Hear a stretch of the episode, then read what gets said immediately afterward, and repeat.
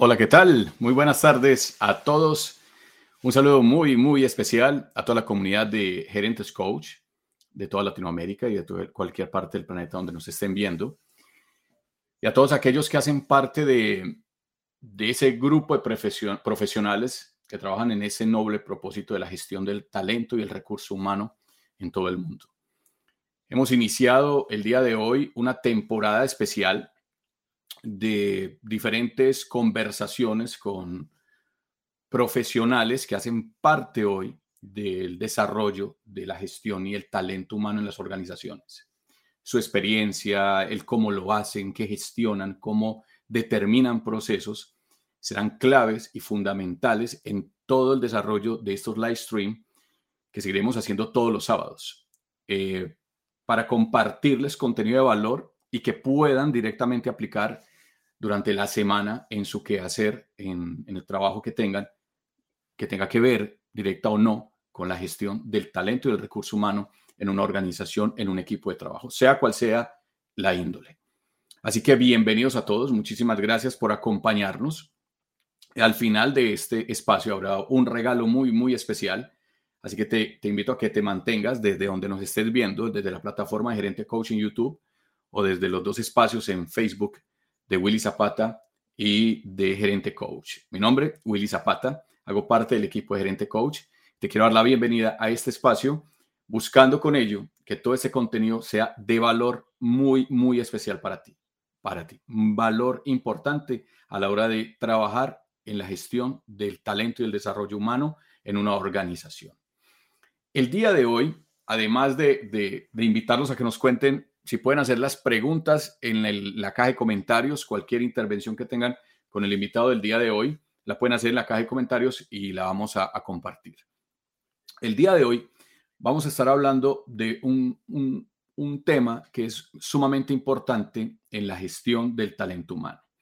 Y ese tema radica en la posibilidad que tuvimos de, de leer este libro, de investigar sobre este libro, y nos encontramos que además de que su autor es colombiano, eh, es un libro que para mí, a mi modo de ver, y a todos los que trabajan en este sector de la gestión y el desarrollo humano, este libro, el, el título mismo quedó corto.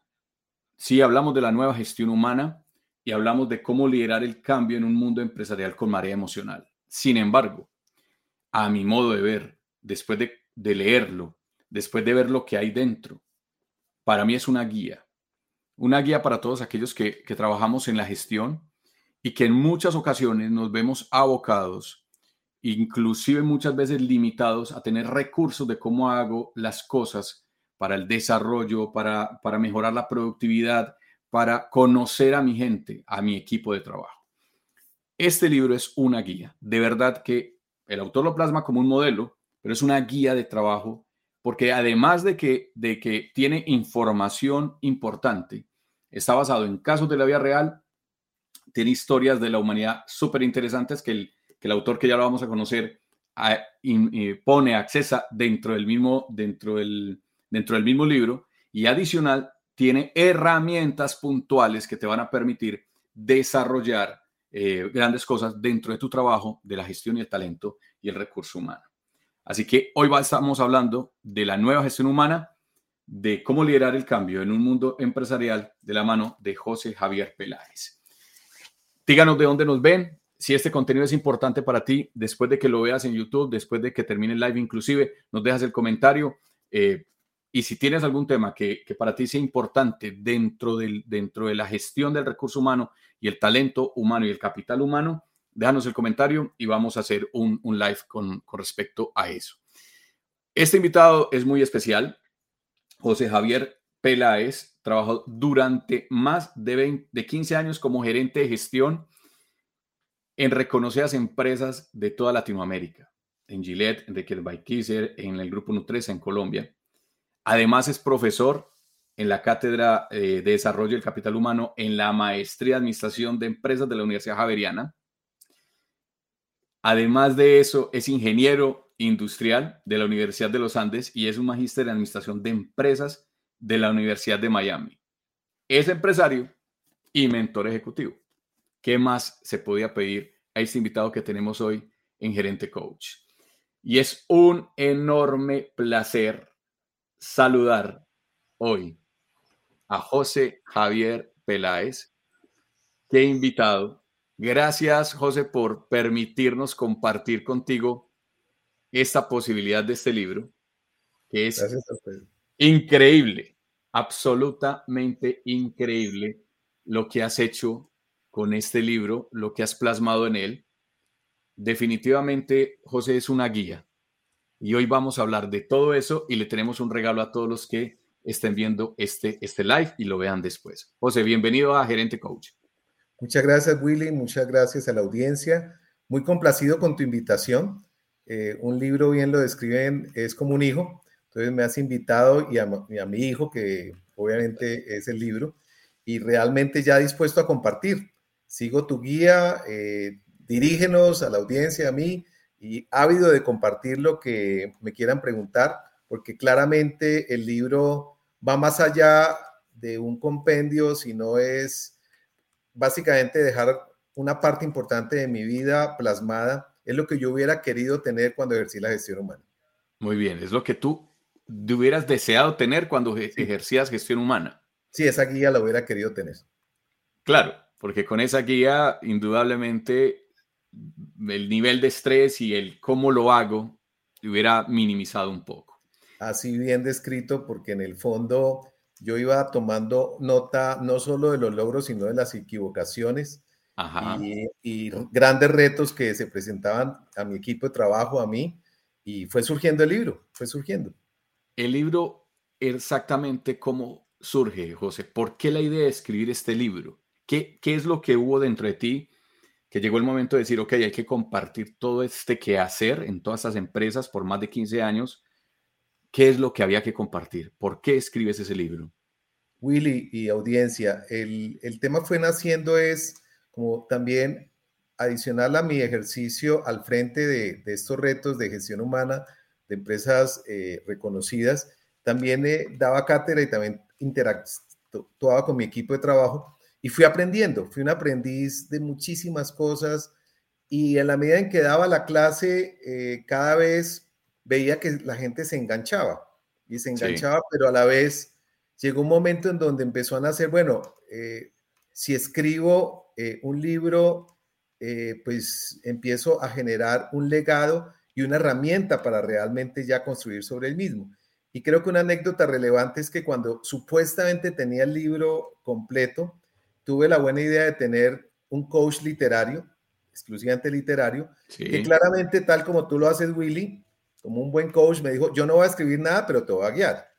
Y entonces, cuando yo le dije, pero es que lo tengo casi listo, y traje todo el convenio de mis anotaciones, de mi experiencia, y él lo observó y me dijo, no, no tienes un libro, tienes una colcha de retazos.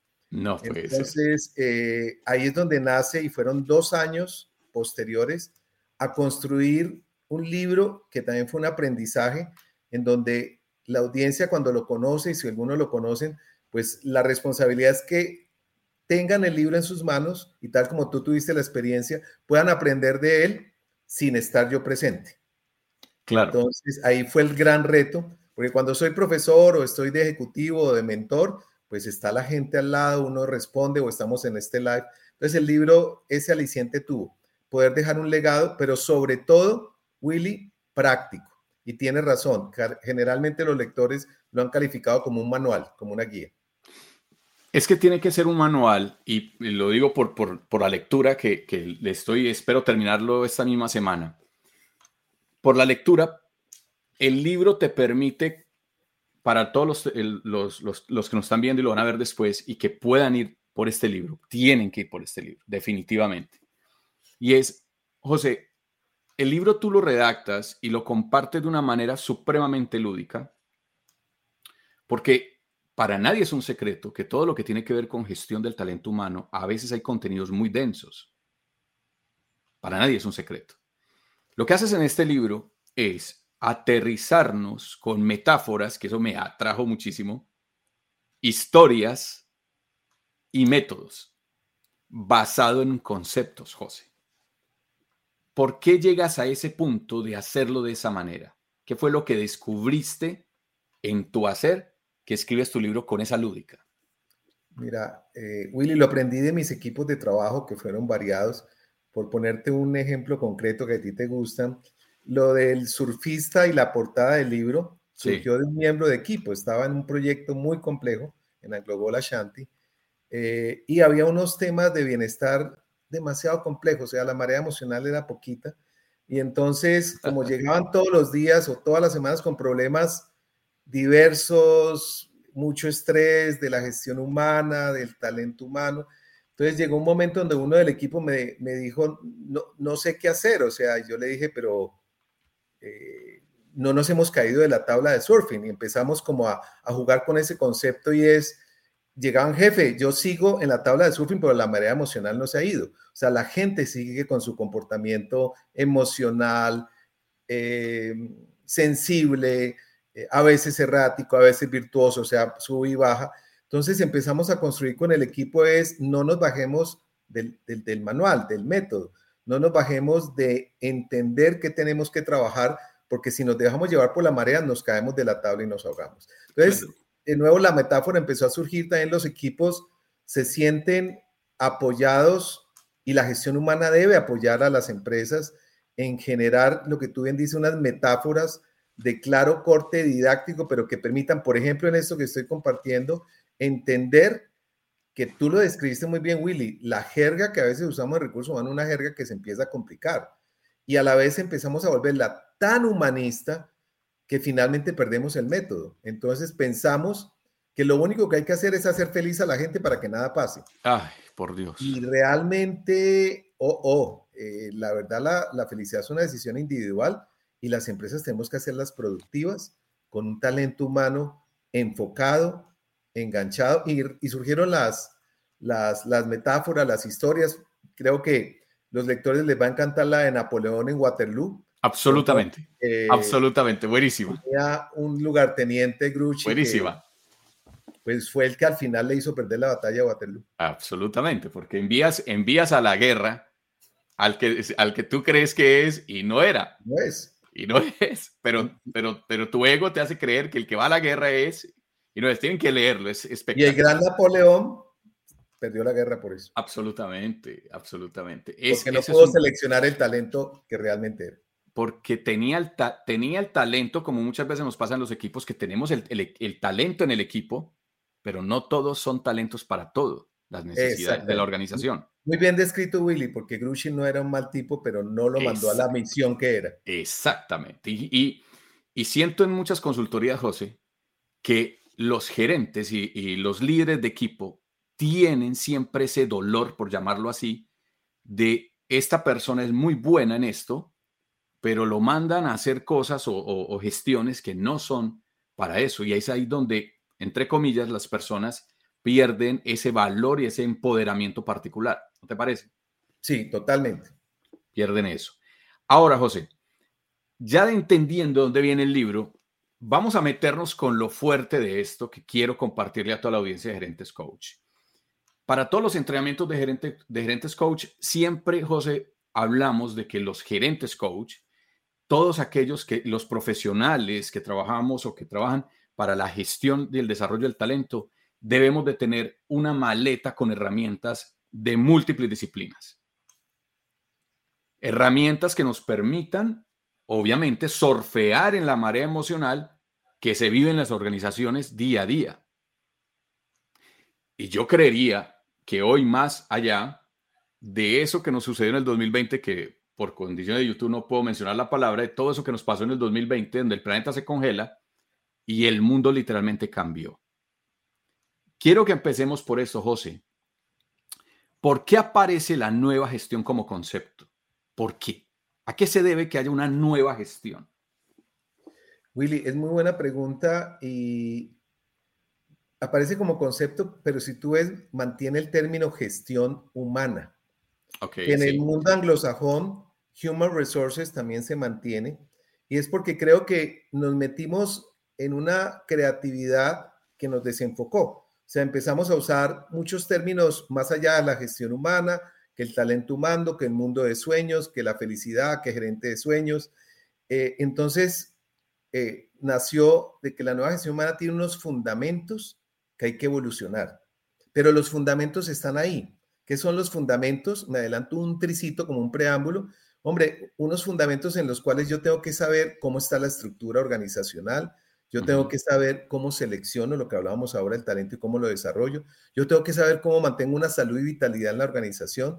Yo tengo que saber cómo remunerar, cómo relacionar laboralmente y yo tengo que saber eh, todo el tema de cultura, clima y diseño de la estructura. Entonces, cuando había esos seis elementos, yo decía, no nos podemos apartar porque además empezaron a visitarnos libros y consultores a las empresas que desenfocaban la gestión humana. ¿Por qué? Porque entonces se iban hacia un aspecto, como el que mencionamos ahora, si eres, haces feliz a la gente, es productiva y ganas plata. Y quedaba cortísimo. Yo no estoy nada en contra de que luchemos porque la gente la pase mejor, pero nos desenfocábamos cuando en realidad aquí estamos hablando de una integralidad y la nueva gestión humana le genera un impulso hacia preservar la integralidad y tener como núcleo el cambio. A mí me, me, me, me impacta mucho, y lo menciona en el libro, que más de la mitad, y eso está estudiado, de los procesos de cambio fracasan. Más de la mitad de los procesos de cambio fracasan. Y por relaciones públicas no lo publicamos, pero es la realidad. Yo también lo viví en mi vida empresarial. Entonces decimos, no, estuvo difícil, pero realmente salimos bien. La mayoría fracasan por no manejar integralmente el cambio. Entonces, eh, y se usan metodologías. Entonces, de ahí surgió la nueva gestión humana. La base, preservar los fundamentos, porque es que también, ¿qué ocurre? Si tú dices, finanzas tiene unos fundamentos, mercadeo tiene unos fundamentos, ventas tiene unos fundamentos, y gestión humana le empezaron a, despedazar los fundamentos. Y que me, tengo que ser franco con la audiencia. Eh, visitan la, el área de gestión humana gente muy novata que no preserva esta integralidad. Entonces yo diría, incluso un consultor que quiera entrar a gestión humana, le hace el libro, sepa qué es la gestión humana eh, y después sí apalanque toda su fortaleza que sé que va a realmente, pero va a estar interactuando con un gerente que la gestión humana, en la cabeza de gestión humana es la gerencia o es la presidencia o es la cabeza, es la cabeza de gestión humana. Entonces yo diría que ese fue como la nueva gestión humana es sobre la base, evolucionamos a integrar los conceptos y a ponerlos a tono con un mundo que es, tú lo mencionaste, tuvimos dos años y el sexto capítulo cuando lo escribí, que fue previo a, a estos dos años, tiene el método que muchos gobiernos no utilizaron para manejar la salud. Y ya está, ya existe. Y ahí está. Ah, de eso, de eso vamos a hablar porque en una parte del libro hablamos de seguridad y vitalidad vitalidad que es la primera vez que yo escucho, no sé si en parte mía, la primera vez que yo escucho dentro de esta gestión hablar de vitalidad, porque se habla de seguridad en el trabajo. Sí, y salud ocupacional. Salud ocupacional. Y clima organizacional y cultura organizacional y un montón de conceptos que en muchas ocasiones se volvieron un paisaje dentro de las organizaciones. Pero vamos a hablar más adelante de eso, José. José, ¿qué es en términos generales la marea emocional de la organización? ¿Qué significa eso? Muy buena pregunta. Sobre todo marea emocional empresarial eh, es, y lo viví y lo viven, estoy seguro de la audiencia y tú lo has vivido, en esa interacción de seres humanos, que es una organización, eh, pues se mezclan emociones, pero también está el entorno. Sí. No solamente el entorno de, de, de, de una pandemia, el entorno de una tasa de cambio, el entorno de un mercado que crece, que baja, que sube. Entonces, la pandemia, eh, te la retrato a nivel práctico, estamos en comités y vienen las noticias. No, las ventas bajaron en tal zona porque un competidor llegó con precios más bajitos. Luego, por otro lado, no, es que no podemos encontrar los operarios para la planta que ubicamos en esta región porque llegó una empresa que paga mejor. No, no podemos, sí podemos. Entonces, la marea emocional implica eh, eh, todos esos sub bajas en donde la gente, te lo resumo, siente angustia de no poder lograr sus metas, siente angustia de no poder preservar su empleo, porque todo está cambiando, porque las empresas así lo quieran, están inmersos en esa marea emocional que es inevitable. Entonces, lo, lo, que hay que saber es que la marea emocional va a seguir existiendo y lo que hay que encontrar es un método para estar surfeando en esa marea. Ese método estaría ese modelo aquí. Ahí está. Ahí está el modelo. En el capítulo final ponemos tres ejemplos prácticos demostrando el modelo. el cierre de la planta de Gillette, la transformación que hubo en el grupo Nutresa y la irrupción de la inteligencia artificial en los hoteles. Ok, ok. Ahora, José. Por ejemplos concretos. Claro, es que todo este libro está lleno de ejemplos. De ejemplos de método plasmar técnicas. Porque una de las cosas, José, que, que encontramos muchas ocasiones cuando estamos trabajando eh, consultoría con, con directores de, de gestión, con, con personas que manejan el recurso y el talento humano, nos vemos siempre en la misma conversación, José, de que solo existen técnicamente, hay mucha información, muchísima información, pero escaseamos de cómo lo hago. ¿Cómo lo hago? Porque me puedes hablar de clima organizacional, me puedes hablar de gestión del talento, me puedes hablar de liderar, el cambio, de transformación integral, me puedes hablar de muchos conceptos. Sin embargo, cuando ya, eh, y esto lo saben todos los que trabajamos en gestión, cuando estamos adentro de la organización, nos vemos limitados a cómo hago eso, cómo lo gestiono, qué herramienta uso, porque hay medidores, José. Hay muchas mediciones, encuestas y fichas, que fichas técnicas que te permiten mil cosas, pero lecturas. Pero el qué hacer, cómo lo hago, está aquí. Y eso de verdad te felicito. Aquí hay una perfecta explicación de cómo hago muchas cosas. Entre ellas, José, una gran pregunta. Y es en términos de la nueva gestión humana, ¿qué es liderar el cambio? ¿Qué es eso? Eh, tú, has hecho una gran pregunta y fue mi motivación, eh, una de las motivaciones principales, porque liderar el cambio es, si lo miramos desde la nueva gestión humana, liderar la parte humana del cambio. Porque a nivel de los procesos, los financieros, los de manufactura, los de las otras áreas, de alguna manera tienen herramientas relativamente robustas en saber que si una maquinaria se cambia por otra de mayor tecnología, que si un mercado se aborda con un nuevo producto, de alguna manera ha evolucionado, pero la parte emocional, eh, existen modelos que ya no funcionan. Por ejemplo, el más usado es la curva del cambio y se sigue usando. En donde está, y claro, hay una descripción muy chévere que, que parcialmente es útil, en donde la gente ante un cambio, pues viene la negación, luego la sorpresa, etcétera. El modelo está muy documentado, pero ¿qué viví yo en la práctica? Y sobre todo eh, en, aspectos tan, tan retadores como cerrar una fábrica de 500 personas. Es todo el mundo vive esa curva de manera diferente, a destiempo. Entonces, mientras alguien estaba entendiendo el cambio, el otro estaba llorando en una esquina. Pero para que mm, cuidar su imagen, pues tomaban ansiolíticos y, una cantidad de cosas que, que, empecé a, a, reflexionar, porque luego vinieron otros cambios, y cuando ya empecé a mirar lo que tú dices, eh, desde gestión humana, llámese el gerente, la cabeza de gestión humana, el líder de talento, como le llamen, debe liderar la parte humana del cambio. Y mi propuesta es no desbalancear los criterios del modelo que presenta el libro. Es decir, hacerse las preguntas fundamentales. ¿Cómo va a vivirse en este proceso de cambio la remuneración, la relación laboral, la salud y la vitalidad? Los aspectos que al final la gente como capital humano dice, ah, realmente me cuidaron. Así sea para decir, tú ya no vas en esta empresa, porque en eso también se requiere una gestión del cambio. De hecho, yo les regalo un anexo y lo hago en la universidad de una manera, es cómo desvincular personas de una manera respetuosa, efectiva, porque curiosamente, lo menos respetuoso es cuando te pones nice y eh, supuestamente le empiezas a adorar la píldora a la persona, le dices, Willy, lo que pasa es que tenemos que dejarte ir, lo que pasa es que, mira, a mí me iban a hacer lo mismo, no, una cantidad de bobadas y errores que uno comete que yo quería plasmar en el, en el libro, que ahora, Willy, me anticipo, algo que me gusta del libro es yo me monto en hombros de gigantes. Ajá. No es que José Javier todo lo hizo. Por ejemplo, el, capítulo 3 de estructura organizacional, no se imagina la emoción que sentí cuando en una de las empresas, en un proyecto grande, vino los, eh, digamos, herederos del legado del profesor Jacques Elliott, que trabajó durante 35 años en estructuras organizacionales de grandes corporaciones. Eso sí, poder platanizar esos manuales y convertirlos en capítulo 3 fueron tres años. Entonces, son hombros de gigantes que permiten no hablar tanta cháchara. Me hago una autocrítica, los de decisión humana hablamos mucha cháchara.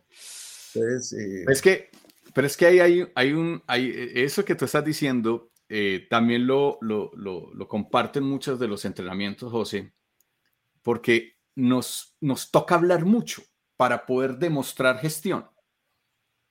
Y desafortunadamente, el, Departamento de Recursos Humanos, gestión de talento humano, como lo quieran llamar, capital humano, como lo quieran llamar, a veces se ve limitado a actividades lúdicas dentro de la organización para poder mostrar gestión. Sin embargo, adentro hay, hay muchas cosas por hacer dentro de la gestión del talento humano. Y eso, este libro tiene algunos apartes de esas maneras para poder gestionar realmente. El término gestión no se quede en una expresión. ¿Es así, José? Totalmente. Yo incluso, y eso fue una idea de un coach como tú, así de, de grande y efectivo, cada capítulo regala un, un esquema de transición. ¿Cómo cómo llegar de la tradicional a la nueva gestión humana. Porque no pretendo, y sería muy arrogante, eh, desconocer la base que se ha construido.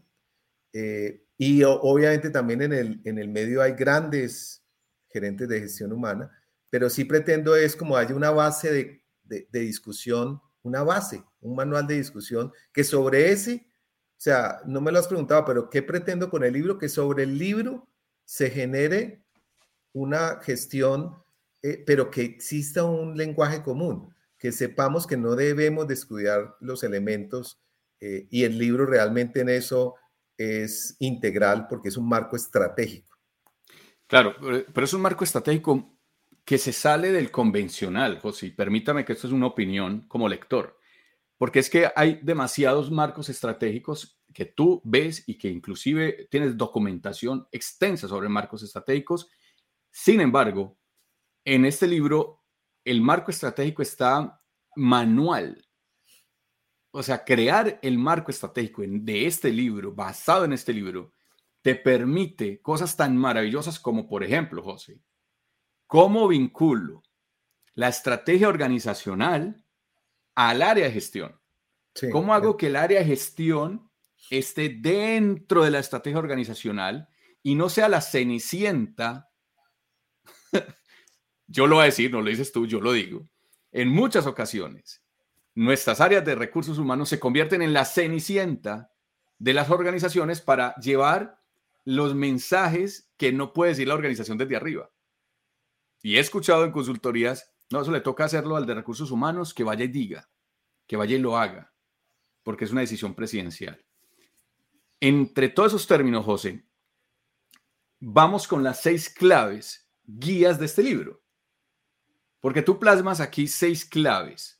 Si quieres, mostramos parte de la presentación. Ah, perfecto. Aquí hay una presentación espectacular de la cual eh, al final del live te voy a compartir donde puedes ir a descargarla completamente gratis. Y es un regalo de, de, de José Javier a todos los, los, que están acompañándonos y que después van a, compartir este video porque es un material muy importante. José, la nueva gestión humana, conversemos y hablemos al respecto. Aquí está la presentación de José. Muy bien, y aquí están las seis claves. La primera, diseñar estructuras organizacionales que respondan efectivamente a la estrategia definida por la empresa. Si quieres, vamos al, modelo ACRG y ahí te, te doy una respuesta aún más Empecemos por esto. ¿Qué es el modelo ACRG? Bueno, primero fueron los alumnos los que le pudieron ACRG porque realmente el nombre es Áreas Claves de Resultados de Gestión Humana. ACRGH. Okay. Obviamente estaba dictando la materia en Barranquilla, área costera para los que no son colombianos, y pues ellos le ponen, ajá, el, el, gozo, el gozo. Entonces le pusieron modelo ACRG. A mí me encanta que le digan ACRG porque la canción es muy alegre además.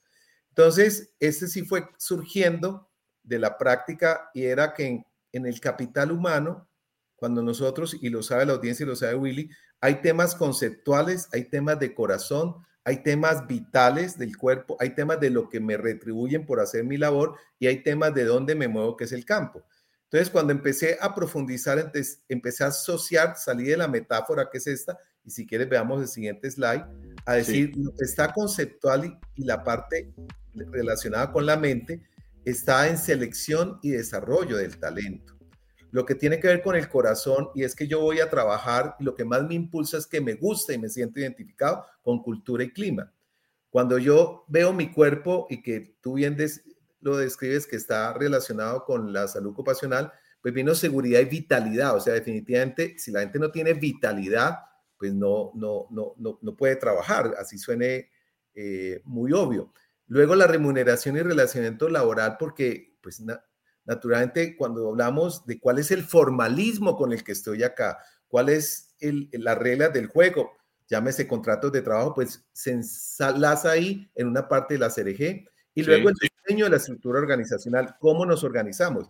Que ahí déjenme me desahogo porque es que cuando ya venían los modelos sin, sin orden, es que las organizaciones pueden estar sin jefe y sacaban unos artículos muy interesantes y las analogías que es que con una orquesta sinfónica sin jefe y realmente suena bonito, pero no es el mundo organizacional como debe ser y claramente necesitamos organizarnos en donde se sepa el concepto. Distinto es discutir que ser jefe no es un concepto de mandar, sino es un concepto de inspirar. Más el jefe se necesita y la estructura se necesita. Entonces ahí se comprendió el modelo ACRG, que claramente tú ves ahí los cinco elementos y el núcleo de gestión de cambio. Imagínense todos interactuando, pero que tenemos que mantener el equilibrio. Voy a ser exagerado en lo que les voy a decir para que lo entiendan. ¿Por qué se cae a veces la gestión de cambio? Porque a veces solo nos centramos en cultura y clima. No, es que yo he cuidado el corazón de la gente. Ah, pero le pago mal, tengo unas prácticas de salud donde todos se me accidentaron claro. y entonces también, eh, eh, pues no, el modelo tiene que equilibrarse. Es donde muchas veces nos encontramos y, y lo llamo la hipocresía empresarial, donde tengo supremamente hacia afuera, como le decías tú al inicio, no publicamos eso, pero adentro hay un montón de circunstancias donde la gente no está a gusto, donde el clima no es el clima, eh, es una tormenta constante, es una marea emocional sin parar, pero le decimos al mundo que estamos súper bien. Es la hipocresía. Así es, y, tú bien lo has descrito. Lo que yo pretendo con este manual es compartir lo que fue un periodo de, aprendizaje intenso, pero que también funcionó. O sea, obviamente hubo eh, aprendizajes duros, aprendizajes donde las cosas no, no, iban bien, pero al final este modelo lo que pretende es dejar un legado y lo sigo probando con mis alumnos eh, de la Javeriana y las consultorías, porque también hay que mantenerse con unos tiempos cambiantes como tú lo haces y parte de la motivación de estar aquí es precisamente revalidar que, que, que definitivamente nos gusta mencionar estos temas. Absolutamente. Y son, es que esto hay que compartirlo, José, porque hay demasiada información. Sin embargo, lo relevante de tu libro es que aterrizaste o pusiste, pusiste en, cartón, por decirlo de una manera, manera muy lúdica, cómo llevar todo esto a la realidad, cómo lo hago.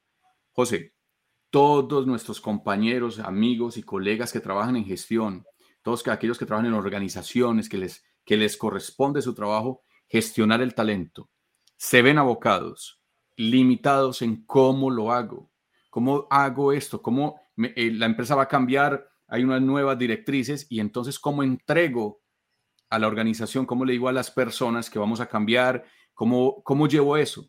Este libro, La nueva gestión humana por José Javier Peláez, trae cómo lo puedes hacer, cómo puedes integrar directamente la gestión a la, a la, al, a la estrategia de la organización. Que sea totalmente transversal, José. Así es, Willy. Y yo les confieso, si a mí me hubieran dicho que por 20 dólares me hubieran dado ese manual hace 20 años, yo lo hubiera pagado por mil dólares, sinceramente. Claro. Ahora bien, José. La magia de un libro. Sí, pero, pero es eso, la, la posibilidad de todos estos temas que son densos, que, que tienen buena y mucha información en la red, pero ¿cómo lo llevo yo para que, para que la gente, para mi gestión se vea realmente realizada porque supe hacerlo? Lo que yo llamo la carpintería, José. Ok. Esto es, esto es, un, esto es un modelo que tiene herramientas claves. Ahí tiene, eh, tiene modelos, tiene ejemplos, tiene cómo lo haces para que tú lo puedas hacer. Así es, Willy. De hecho, quiero resaltar, el libro tiene 100 referencias para el muy estudioso. O sea, el libro, lo que tú dices, Willy, hay un manual Pero el muy estudioso, por ejemplo, en el modelo de salud y vitalidad, en donde hay un tema específico de cómo crear una cultura de comportamiento seguro, pues están las referencias para ir a profundizar del profesor Helio. Entonces, lo que quiero mencionar es que definitivamente el muy estudioso eh, coge el modelo ACRG y lo enriquece con sus vivencias, con las lecturas adicionales, pero claramente la invitación es a que eh, se comparta. De hecho, ya he recibido, eh, incluso en Amazon, hay, hay, una referencia de un presidente de compañía que a veces prefiere el anonimato, yo le escribí, porque se refiere muy bien al libro y después me llamó y, lo está aplicando sutilmente porque claramente, ¿qué ocurre? Eh, en la práctica hay que crear una cultura para la nueva gestión humana.